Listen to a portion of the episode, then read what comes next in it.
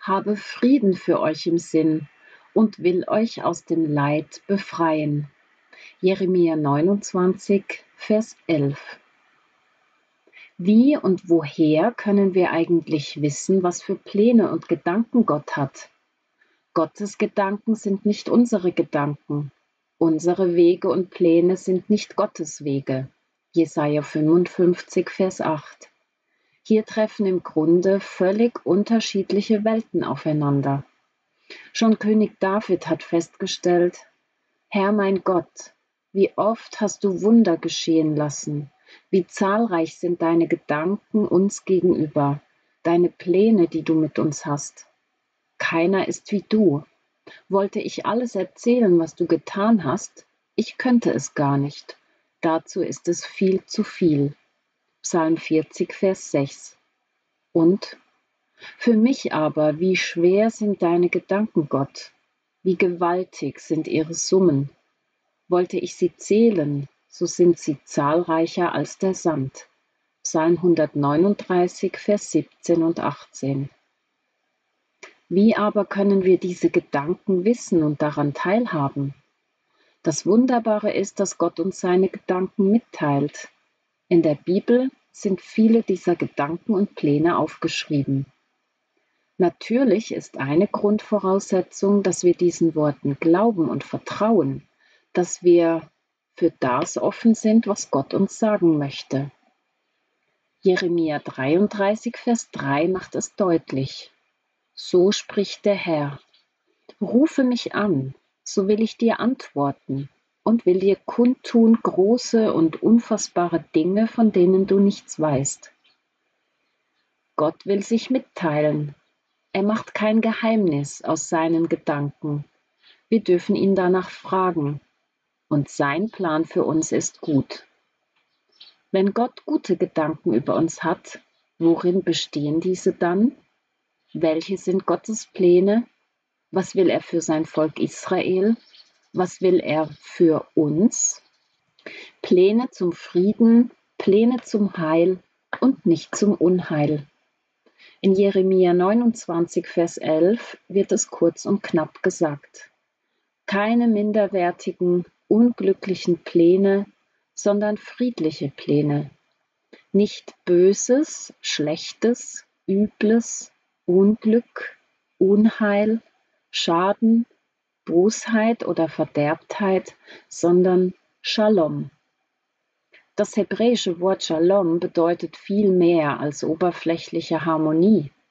Es beinhaltet Gesundheit, Gedeihen, Wohlergehen, Zufriedenheit, ein erfülltes Leben, Sicherheit, Unversehrtheit, Stabilität, Heil, Wohl, Seelenruhe, Reich Gottes, Gastfreundschaft, Schutz, Freundlichkeit, Einmütigkeit, ungestörte Beziehungen, Versöhnung, Gleichgewicht, Gewaltverzicht sowie einen bibeltreuen Lebenswandel.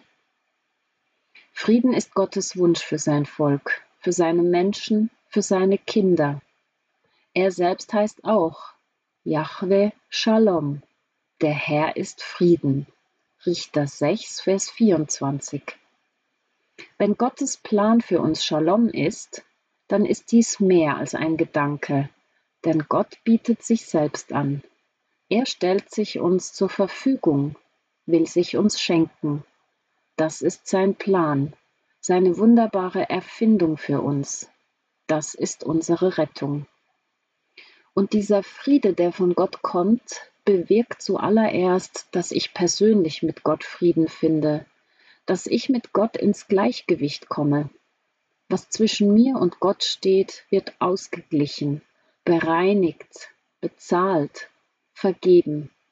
Vergleiche Römer 5, Vers 1. Es heißt aber auch, mit mir selbst, mit Situationen und Dingen in Einklang zu kommen und mich mit meiner Geschichte zu versöhnen. Es bedeutet weiter, mit anderen Menschen ins Gleichgewicht zu kommen und Versöhnung zu leben, dadurch, dass wir Schritte aufeinander zugehen. Dass wir unseren eigenen Anteil an Schuld sehen, eingestehen, um Vergebung bitten uns vergeben lassen oder anderen vergeben. Und so wird es auch möglich, Gleichwertigkeit zu leben.